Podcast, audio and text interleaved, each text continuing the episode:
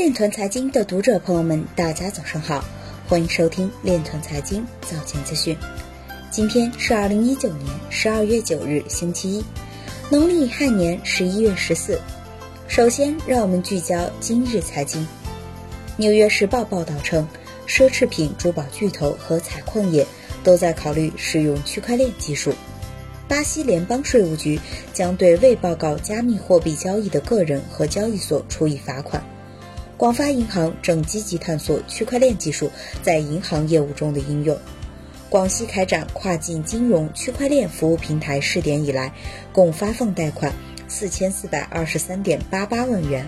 中商产业研究院表示，二零一九年十一月，区块链领域战略投资事件最多。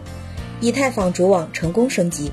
Coinbase 已恢复 ETH 和 ERC20 资产发送接收服务。有报告显示，十一月 BCH 占据澳大利亚零售加密支出的百分之九十三。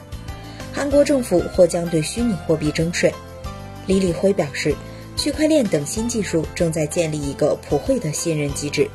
原社保基金原副理事长王忠明表示，数字货币的最大好处是降低了成本。今日财经就到这里。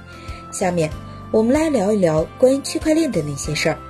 十二月八日，在二零一九第十六届中国并购年会上，全国工商联党组成员、专职副主席邱小平表示，在经济全球化不断加深和中国经济转型升级的大背景下，我国并购市场正朝着市场化、专业化、国际化方向迈进。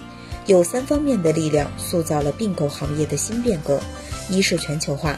二是技术变革，一方面并购支持创新技术和模式的发展，另一方面，五 G、区块链等新技术让并购有能力为企业和社会创造更大的价值。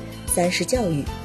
以上就是今天链团财经早间资讯的全部内容，感谢您的关注与支持，祝您生活愉快，我们明天再见。